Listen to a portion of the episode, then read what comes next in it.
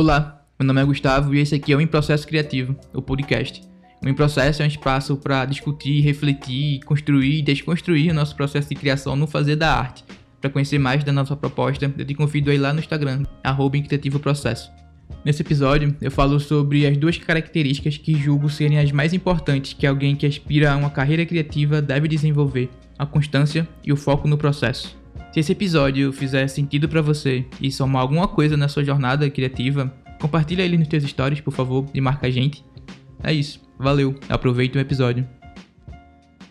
Há um tempo eu li um texto de Austin Kleon falando sobre como ser um artista. Ele usava de metáfora a história do filme O Dia da Marmota, para exemplificar como alguém que aspira a uma carreira artística barra criativa deveria se comportar.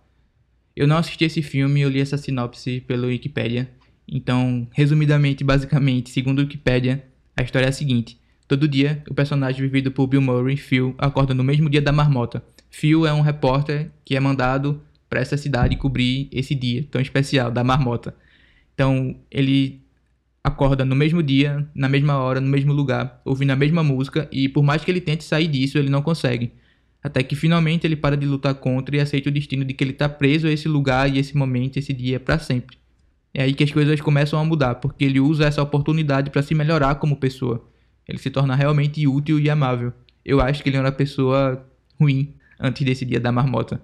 Mas voltando para o texto de, de Austin Kleon. No começo do texto, ele fala que a definição popular, entre aspas, de jornada criativa faz com que ele vire os olhos, porque ele não acredita que a jornada criativa seja simples, linear, né? Do, do ponto A para o ponto B.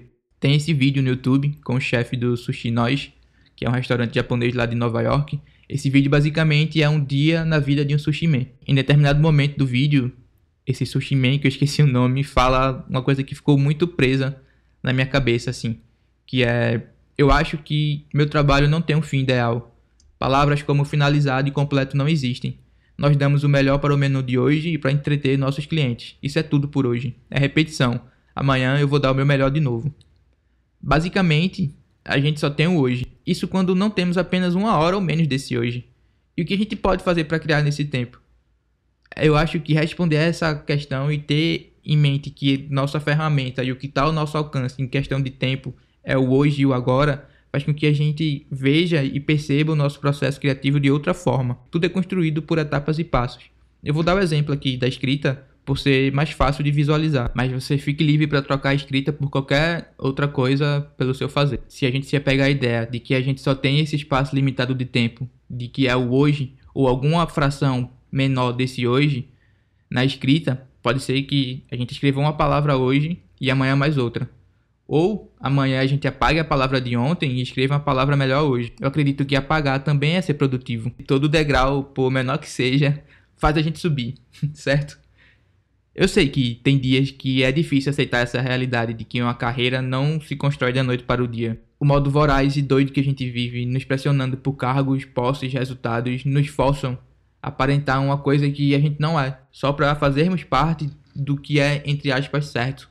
A gente quer resultados. As contas atrasam, os problemas aparecem e a gente se vê preso nesse um pequeno degrau todo dia. Isso faz com que a gente desacredite de todo o processo. Mas o problema não é o processo. O problema são nossas expectativas e nossa definição do que significa sucesso. Do que é sucesso para tu? Tu já se perguntou isso? essa é a importância da gente se conhecer, da gente conhecer nossos limites, da gente conhecer nosso trabalho e principalmente da gente conhecer o nosso processo criativo. Porque é através do processo que a gente cria o que a gente quer. Se você já faz o que faz de maneira consistente em algum tempo, compare o que você fazia há um ano ou dois atrás com hoje. Você evoluiu, você gosta mais do que fez no passado do que hoje. Isso é tudo muito subjetivo e pessoal, mas eu acredito que, para além e principalmente e primeiramente, para além das métricas exteriores, a gente deve ter métricas internas.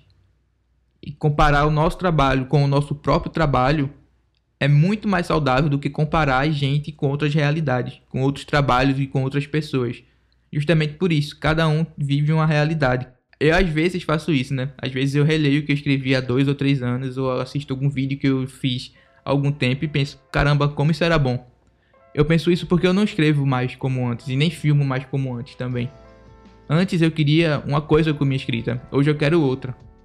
Eu não desaprendi, eu não perdi o jeito, eu só mudei meu foco. E para mim isso tá tudo bem. Eu continuo escrevendo, eu continuo trabalhando, continuo filmando, eu continuo criando. Cleon encerra o texto dele dizendo o seguinte: A jornada criativa é aquela que você acorda todo dia, como fio, com mais trabalho para fazer. É isso, a gente se vê.